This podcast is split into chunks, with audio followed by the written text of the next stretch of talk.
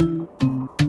Dann sind wir schnell dabei bei der Frage, wo man sagen muss, naja gut, ich habe Platz auf dem Dach und ich baue mein Dach voll, damit ich möglichst viel Energie an der Stelle von meinem eigenen Dach mit runterbekommen kann, um mein Haus zu versorgen. Weil man bei den Glasfolienmodulen halt noch diesen zusätzlichen Aluminiumrahmen benötigt, schneiden die in der CO2-Bilanz dann schlechter ab als die Glas-Glas-Module. Ein ordentliches Angebot sollte natürlich auch vollständig sein. Das heißt, alle voraussichtlichen Kosten, die für die Installation der kompletten Anlage nötig sind, enthalten. Beispielsweise auch die Kosten für die Aufstellung eines Gerüstes und das wird in vielen Angeboten oft schlicht vergessen.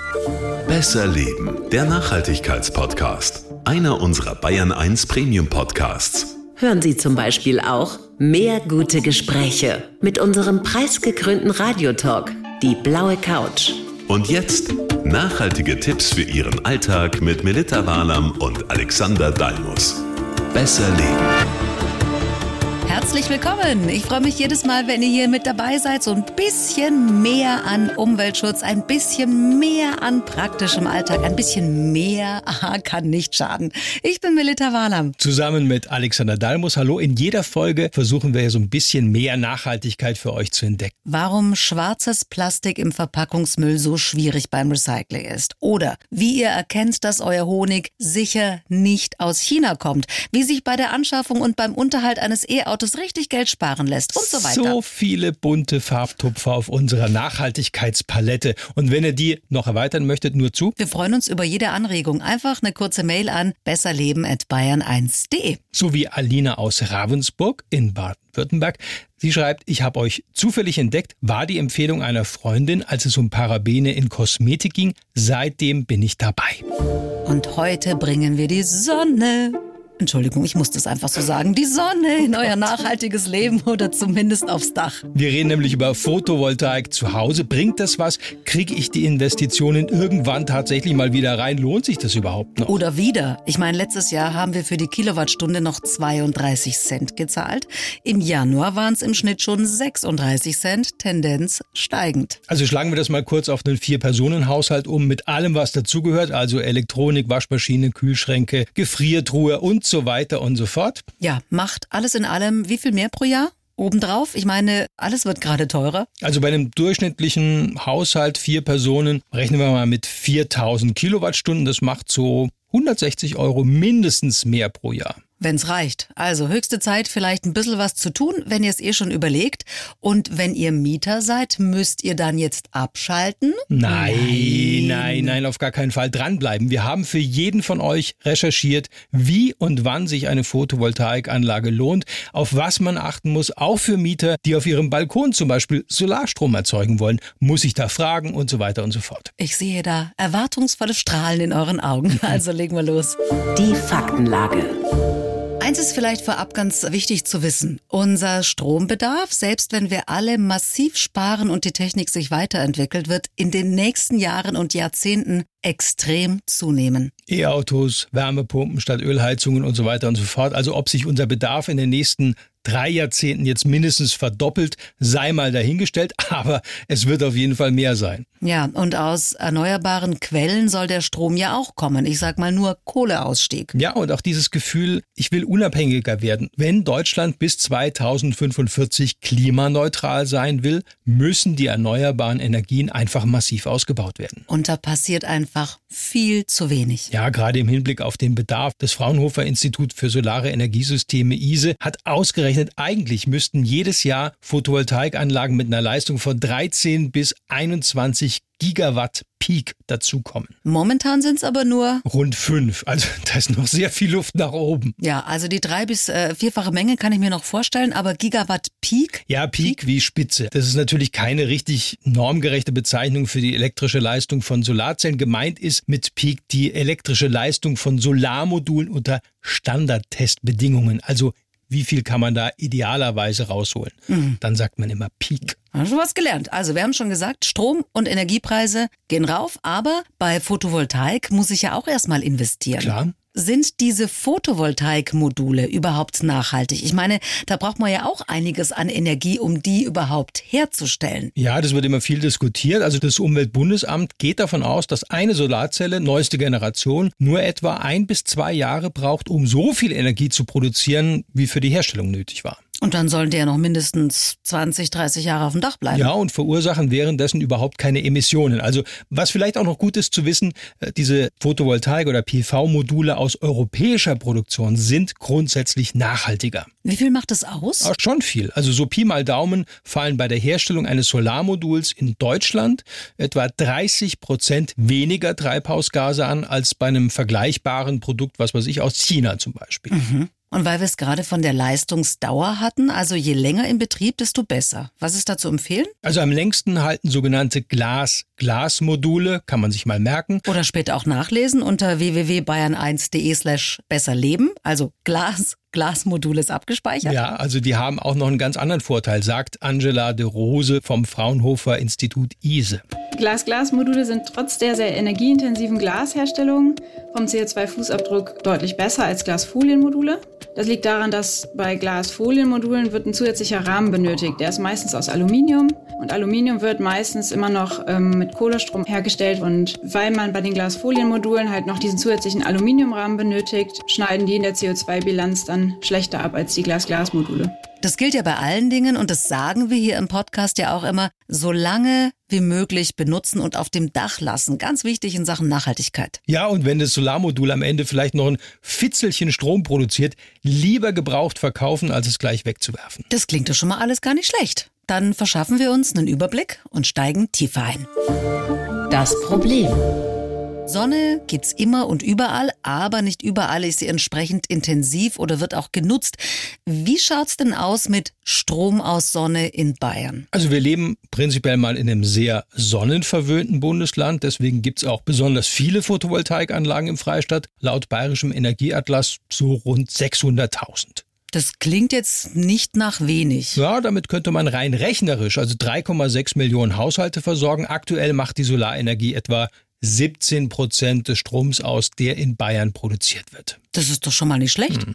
Aber die Staatsregierung, die bayerische, will ja den Anteil in den nächsten drei Jahren noch auf mindestens 22 Prozent erhöhen, oder? Ja, das klingt gut, aber wie der geschätzte BR-Kollege Lorenz Storch kürzlich ganz gut gezeigt hat, geht man gerade von staatlicher Seite nicht mit gutem Beispiel voran und ich denke, das wäre doch notwendig. Also du meinst auf ihren eigenen staatlichen Dächern? Ja, dem Freistaat Bayern gehören alles in allem fast 11.000 Gebäude, das ist jede Menge. Was meinst du, auf wie vielen da so PV-Anlagen draufgeschraubt sind? Naja, wenn du schon so fragst, dann hm. wird es ja nicht so viel sein. Sagen wir mal. Hm? Sind wir optimistisch? 20 Prozent? Nein, nur auf 4 Prozent. Das oh. hat sich bei einer Anfrage der Grünen im Bayerischen Landtag ergeben. Naja, das sind ähm, vielleicht oft alte historische Gebäude, nee, wo es nicht so passt. Nee, nee, nee, nee, nicht mal auf den neu gebauten Gebäuden sind Solaranlagen die Regel. Da war dem Freistaat wohl unter anderem tatsächlich die Einspeisevergütung zu wenig. Nochmal kurz für alle, die Einspeisevergütung ist was genau? Das ist der Centbetrag, den du eben bekommst für jede Kilowattstunde Solarstrom, wenn du ihn ins öffentliche Netz einspeist. Also angefangen hat es mal Anfang der 2000er mit, Achtung, fast 60 Cent pro Kilowattstunde wow. Strom. oh, das war die Zeit des Solargoldrauschs. Wie ja. viel ist es heute noch? Aktuell kriegst du für haushaltsübliche PV-Anlagen ja, sechseinhalb vielleicht noch. Was? Das ist ja knapp Zehntel, das ist krass. Ja, Solarstromerzeuger und solche, die es noch werden wollen, müssen da auf die Ampelkoalition hoffen tatsächlich. Die wollen die Rahmenbedingungen wieder ändern. Also es gibt schon eine Novelle des Erneuerbaren Energiegesetzes, das ist in Planung. Und gerade auch im Kabinett auf den Weg gebracht, heißt Solar Beschleunigungspaket. Mhm. Was soll da jetzt möglichst schnell passieren? Ja, das ist so ein ganzes Maßnahmenbündel, betrifft vor allem große Solaranlagen. Was alle aber hoffentlich merken werden, die Einspeisevergütung soll jetzt nicht mehr so schnell sinken wie zuletzt. Ja, das gibt ja schon mal ein bisschen Planungssicherheit. Ja, und für neue Gewerbegebäude soll eine neue Solaranlage Pflicht werden. Bei privaten Neubauten heißt es da, Zitat, die Regel werden, was auch immer das bedeutet. Und dazu gehört auch eine Verbesserung von Mieterstrom. Also also Strom, der von Solaranlagen auf dem Dach eines Wohnhauses stammt und direkt dann in diesem Gebäude oder in der Umgebung verbraucht wird. Mhm, also, dass das belohnt wird quasi. Genau. In Baden-Württemberg ist man da schon einen Schritt weiter gegangen. Wer da als privater Häuslebauer ab Mai einen Bauantrag stellt, der muss auch eine Solaranlage einbauen. Mhm. Schau, schau. Aber viele spielen ja eh mit dem Gedanken, sich eine Photovoltaikanlage zu holen. Die Frage ist, ob sich das auch langfristig lohnt. Also wenn schon äh, dem Freistaat Bayern selbst die Einspeisevergütung zu gering ist. Ganz klar. Den großen Reibach, wie vor vielen Jahren noch, wird man mit einer Photovoltaikanlage nicht mehr machen. Da war die Einspeisevergütung eben hoch und die Modulpreise relativ günstig. Aber das neue Zauberwort heißt Eigenverbrauch. Heißt also, jede Kilowattstunde Strom, die ich günstig selber erzeuge, muss ich nicht teuer bei meinem Stromanbieter kaufen, sondern nutze es selber. Ja, und die Zeitschrift Finanztest geht zum Beispiel davon aus, dass es je nach Anlage 8 bis 12 Cent kostet, selbst eine Kilowattstunde Strom zu erzeugen. Im Vergleich zu über 30 Cent, die mich die Kilowattstunde beim Stromanbieter kostet. Genau. Und das lässt sich jetzt nicht verallgemeinern, aber eine Photovoltaikanlage kann schon eine Geldanlage sein, die sich lohnt. Das meint auch Andreas Marsch. Der arbeitet als Energieberater für die Verbraucherzentrale Bayern. Ich kriege jetzt eine Photovoltaikanlage auch nicht geschenkt, aber es ist ein gutes Instrumentarium, wo ich jetzt sagen kann, da kann ich Geld investieren und dieses Geld kriege ich gesichert auf jeden Fall wieder zurück. Weil alleine durch die Ersparnis von dem, was ich nicht mehr an die Energieversorger zahlen muss, damit bin ich da im Prinzip schnell im positiven Bereich drin. So dass man sagen muss, die Anlagen in der Regel sind je nach Kosten zwischen acht und elf Jahren sind die sozusagen amortisiert. Heißt aber auch, je stärker der Strompreis steigt, umso mehr lohnt sich eine Photovoltaikanlage. Bei Finanztest hat man das mal wirklich durchgerechnet und ist da mal für die Zukunft von einem Strompreis von 40 Cent pro Kilowattstunde ausgegangen, wenn der jetzt jedes Jahr um zwei Prozent steigt. Und dann hätte man in 20 Jahren eine Rendite von immerhin 4,62 Prozent erwirtschaftet. Also wo kriegt man das noch? Schau, schau. Also zusammengefasst, je teurer der Strompreis und je höher der Eigenverbrauch, umso mehr lohnt sich eine Photovoltaikanlage. Gut zu wissen.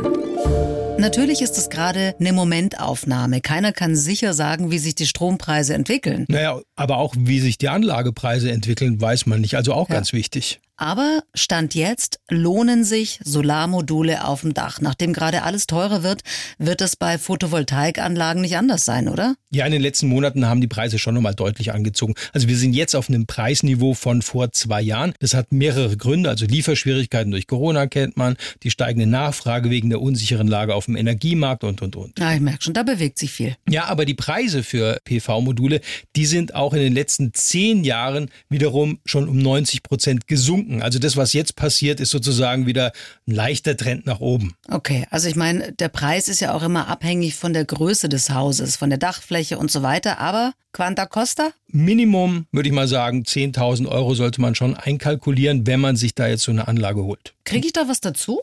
Ja, also die größte Förderung ist auf jeden Fall, wie schon gesagt, die Einspeisevergütung selbst. Auch wenn die so gesunken ist. Richtig, aber manche Städte haben nochmal kommunale Förderungen draufgelegt. Also wie München zum Beispiel oder auch Erlangen. In München kriegt man zum Beispiel pro Kilowatt Peak-Leistung seiner Photovoltaikanlage 200 Euro von der Stadt. Und der Freistaat, der zahlt zum Beispiel beim Batteriespeicher drauf. Mhm. Also das muss man sich dann so zusammenbasteln, schauen, was geht. Ja, es gibt 500 Euro zum Beispiel für die kleinste Größe. Sonst muss sich die Anlage von sich aus rentieren. Und das tut sie auch, wenn sie gut geplant ist. Gut, ich bin willig. Ich will eine Photovoltaikanlage haben. Ich habe das nötige Kleingeld und das ist gerade vorgerechnet. Das lohnt sich auch. Ähm, was ist der erste Schritt? Also ich würde sagen, als erstes schauen, ob mein Dach überhaupt genug Sonne abkriegt. Für viele bayerische Gemeinden gibt es im Internet ein sogenanntes Solarkataster. Also einfach mal auf die Landkreisseite schauen. Da sieht man dann seinen Ort von oben mit jedem Haus und die Hausdächer, die sind dann so eingefärbt, damit man gleich erkennt, ob sich hier eine Photovoltaikanlage lohnt oder nicht. Toll. Ja. Das ist schön für alle, die auf der Sonnenseite des Lebens wohnen. ja, ja, aber du wirst schnell feststellen, auch ein West- oder Ostdach, manchmal sogar ein Norddach, oh. bringt oft genug Leistung. Okay, hm. also wenn ich jetzt weiß, mein Dach ist grundsätzlich für Solarenergie geeignet, dann hole ich mir wahrscheinlich als erstes hm. ein Angebot. Aber dann kommen die nächsten Fragen auf. Zum Beispiel, wie ich erkenne, ob das ein seriöses Angebot ist oder ob mir da jemand was andreht, was ich gar nicht brauche. Tja also Autokratiegrad? Ja, Neigungswinkel, Kilowatt Peak, musst du halt alles drauf haben. Was?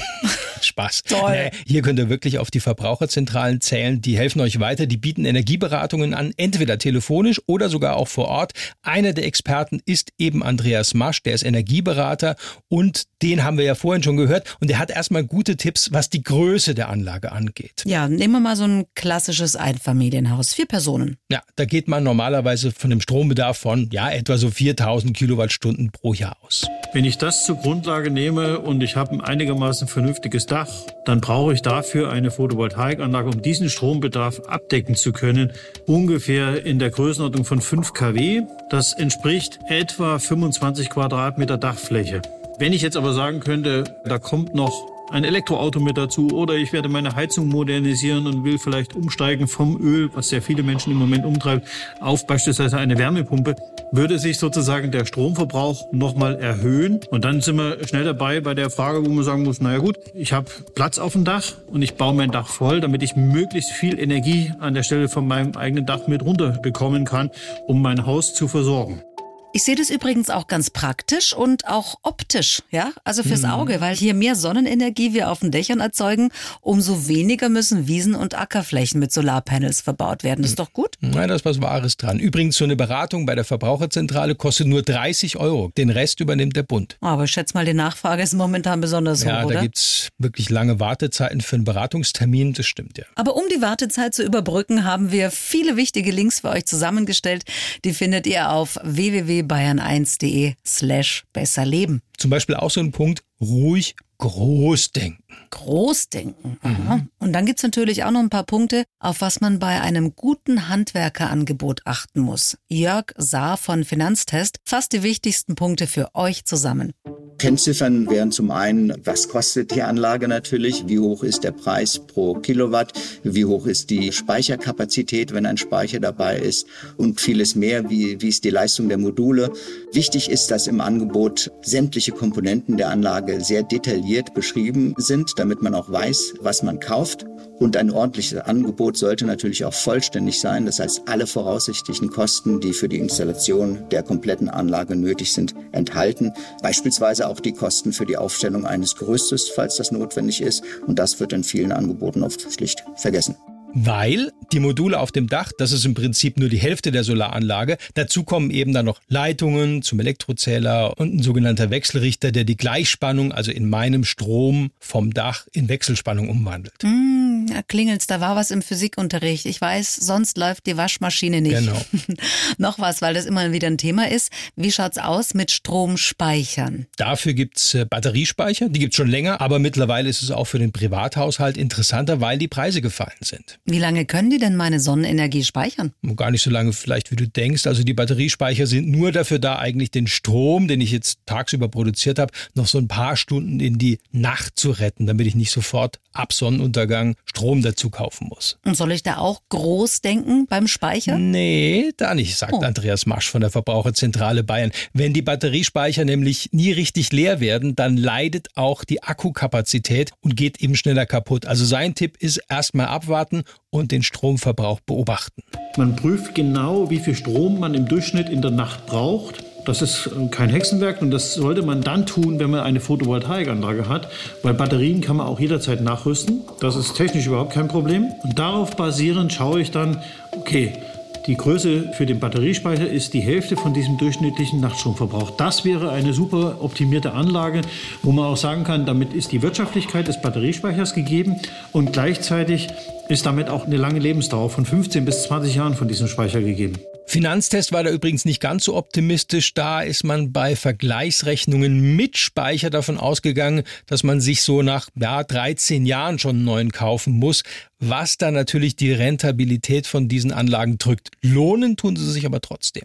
Was bringt denn so ein Speicher? Na, da kannst du deinen Eigenverbrauch mit einem gut dimensionierten Batteriespeicher schon auf bis zu 50 Prozent steigern. Das ist enorm. Also das kommt einem persönlich dann zugute, weil man weniger Strom zukaufen muss. Für die Nachhaltigkeit oder anders gesagt für die Energiewende bringen Batteriespeicher aber wenig. Das sagt das Umweltbundesamt, weil die Speicher muss man ja auch erstmal herstellen. Und wenn man keinen hat, wird der Sonnenstrom einfach ins Netz eingespeist und verdrängt damit zum Beispiel Kohlestrom. Dann kommen wir jetzt mal zum unangenehmen, aber wichtigen Teil. Wer seine Steuererklärung gerne und selbst macht, der kann ganz entspannt weiterhören. Alle anderen auch. Bares Geld sparen. So, während eure brandneue Photovoltaikanlage oben auf dem Dach ackert und läuft, fängt für euch unter Umständen die Arbeit erst so richtig an. Also der Papierkram. Ja, das Finanzamt freut sich auf euch. Weil wer eine Solaranlage betreibt, gilt als, wie heißt das, gewerblicher Stromproduzent. Das klingt aber irgendwie auch Wahnsinn. groß, oder? Ja. Ja, also stimmt, du bist dann nämlich umsatzsteuerpflichtig, heißt für dich alle drei Monate eine Umsatzsteuervoranmeldung, zumindest anfangs noch, und dann auch noch eine jährliche Umsatzsteuererklärung. Also du musst dann selber Rechnungen mit Umsatzsteuer stellen, zum Beispiel an deinen Stromversorger für die Einspeisevergütung. Oh Mann, ey. Kann ich dir nicht ersparen. Nee, oder? Der Vorteil aber an der ganzen Sache ist, du kannst dir bei allen Rechnungen, die im Zusammenhang mit der Solaranlage entstehen, auch die Umsatzsteuer sparen. Also bei Reparatur- und Wartungsrechnungen und auch beim Kauf kannst du dir 19% Mehrwertsteuer zurückholen. Das klingt schon ein bisschen besser. Ja, weil das kann nämlich unter Umständen schon so 2.000 bis 3.000 Euro ausmachen. Trotzdem, ich bin sehr, sehr faul, was sowas anbelangt. Geht's auch ein bisschen einfacher? Also Jörg Saar von Finanztest sagt, ja, es gibt Möglichkeiten. Zumindest bei den relativ kleinen Anlagen bis zu einer Leistung von 10 Kilowatt. Da hat man ja die Möglichkeit, dass man die Einnahmen nicht mehr bei der Einkommensteuer angeben muss. Das ist praktisch außerhalb der Steuern. Das ist schon mal eine wesentliche Vereinfachung. Bei der Umsatzsteuer hat man ebenfalls die Möglichkeit zu sagen, dass man umsatzsteuerfrei ist als sogenannter Kleinunternehmer. Wir raten aber eher dazu, zumindest in den ersten Jahren auf die Steuerfreiheit für Kleinunternehmer zu verzichten, weil man in diesem Fall und nur in diesem Fall die Möglichkeit hat, sich die beim Kauf der Anlage gezahlte Mehrwertsteuer wieder erstatten zu lassen. Mehr Papierkram, aber dafür auch mehr sparen, verstehe. Was macht man, wenn man eine Eigentumswohnung hat? Das Dach gehört ja irgendwie allen.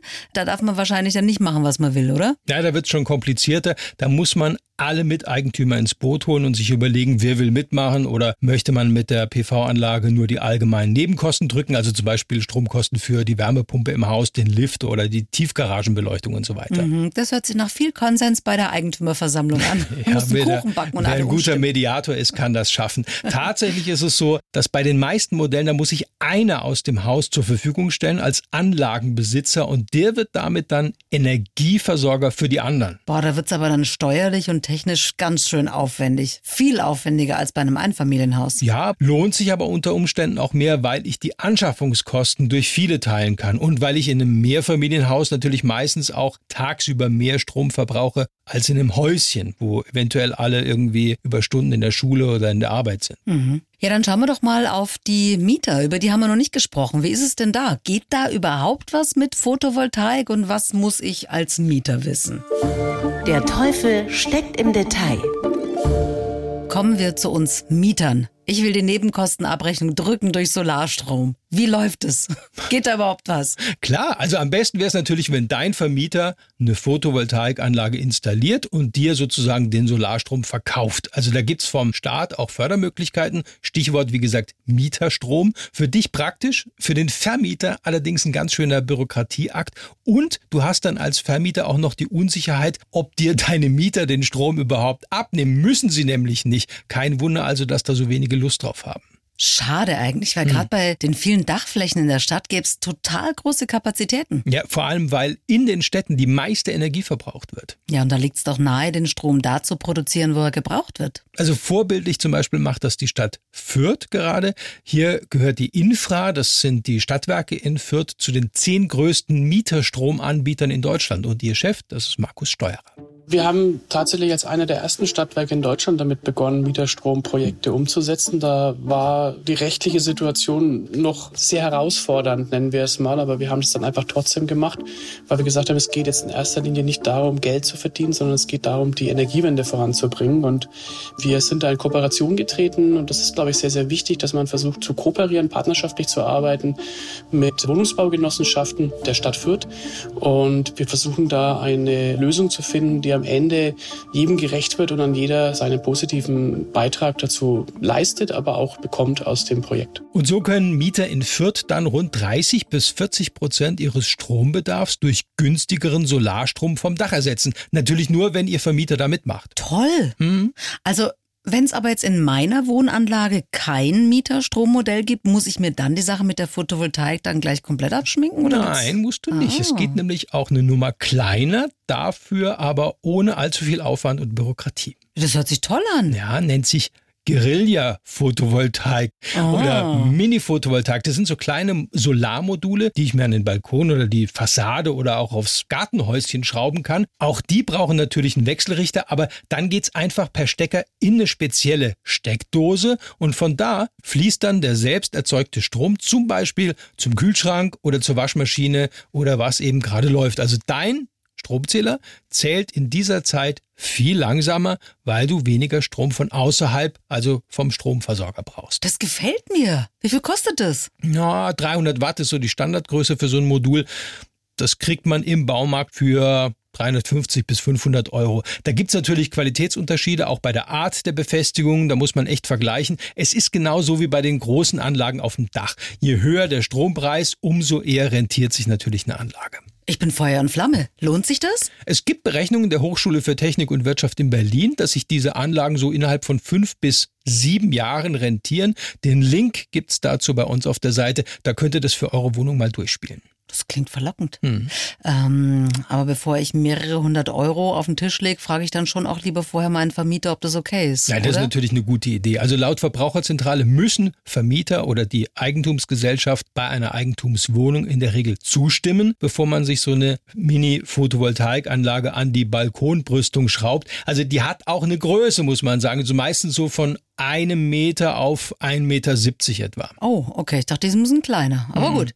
Wenn mir dann mein Vermieter grünes Licht gibt und ich ein schönes sonniges Plätzchen für meine kleine Solaranlage gefunden habe, dann einfach einstecken und los geht's mit dem Sparen. Ja, da haben wir mal Markus Droth aus Fürstenfeldbruck gefragt. Der hat nämlich seit knapp einem Jahr so eine Mini-Photovoltaikanlage bei sich installiert, spart so pro Jahr 90 bis 100 Euro, sagt er, und ist eigentlich begeistert, wie unkompliziert das alles war.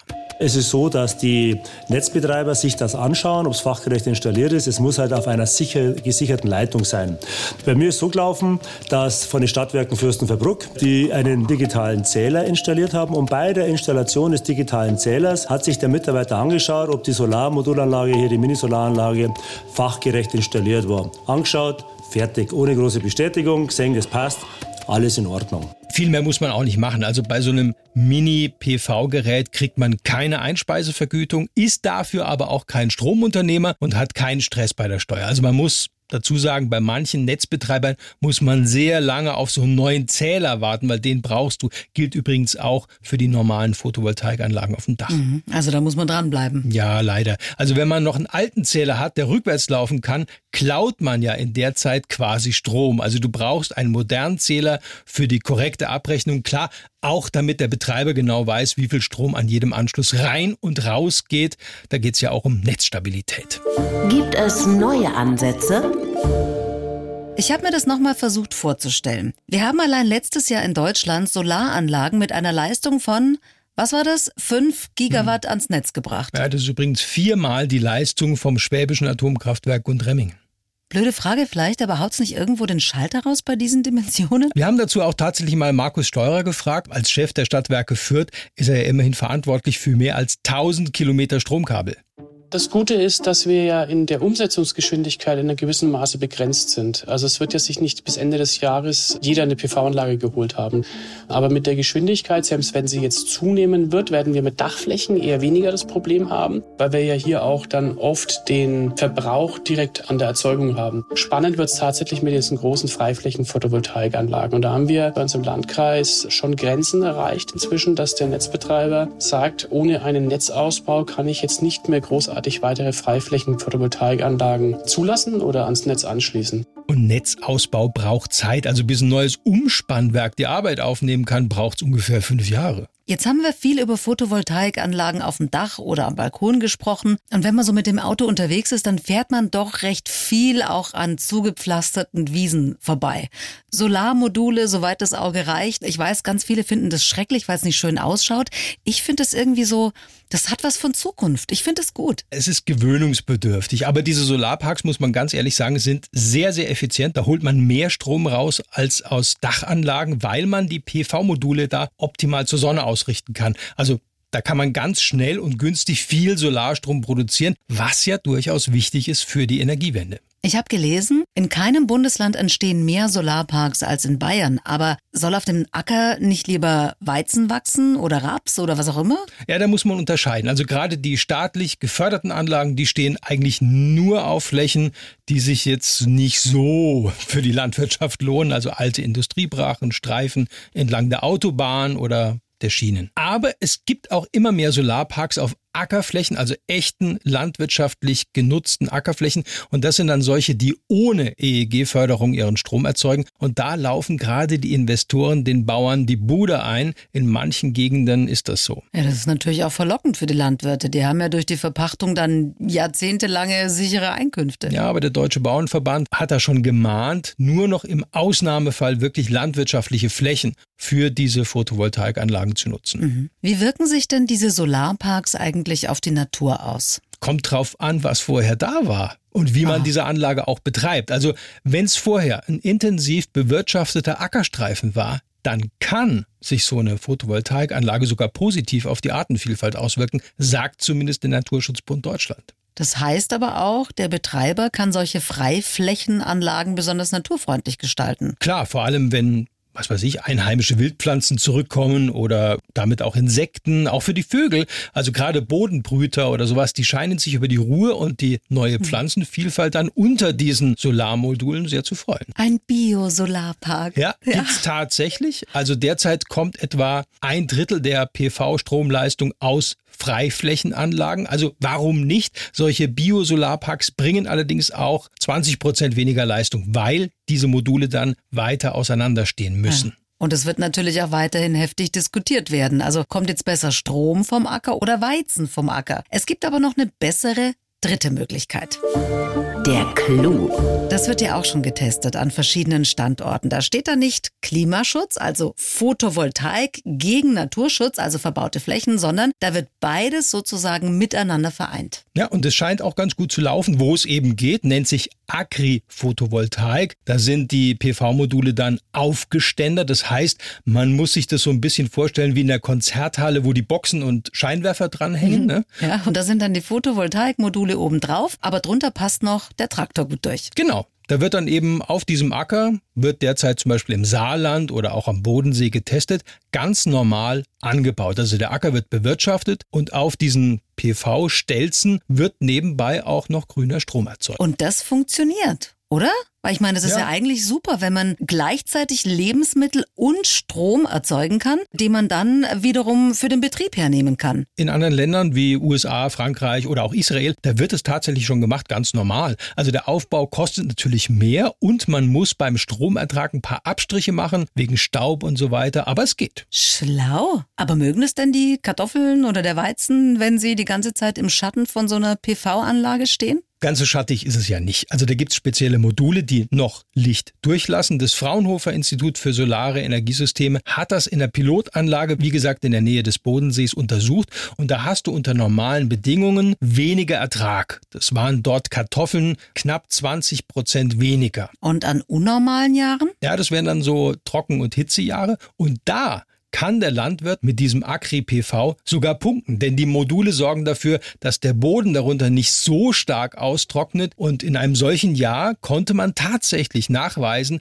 dass man den Ertrag um 11 Prozent steigern konnte im Vergleich zu einem Feld ohne Solarmodule oben drüber. Übrigens, AgriPV funktioniert auch beim Obst- und Weinbau und sogar auch bei Weidetieren, die dann drunter grasen. Also die Bundesregierung plant, solche Anlagen in Zukunft mehr zu fördern. Gute Ideen, weil mehr gute Ideen brauchen wir unbedingt, damit es überall ein bisschen nachhaltiger wird. Das schaffen wir. Bitte schreibt ja. uns, wenn euch was nicht gefallen hat, unter besserleben.bayern1.de und natürlich auch wenn es euch gefallen hat. Na also, und in der nächsten Folge geht es dann übrigens um den Wald und um Bäume. Einkaufen für Setzlinge, Baumpflanzaktionen. Wie sinnvoll ist das? Unter anderem mit dabei Deutschlands vielleicht bekanntester Förster und Waldkenner-Bestseller-Autor Peter Wohleben. Schön, wenn wir uns da wieder hören. Schön nachhaltig bleiben. Wir freuen uns auf euch.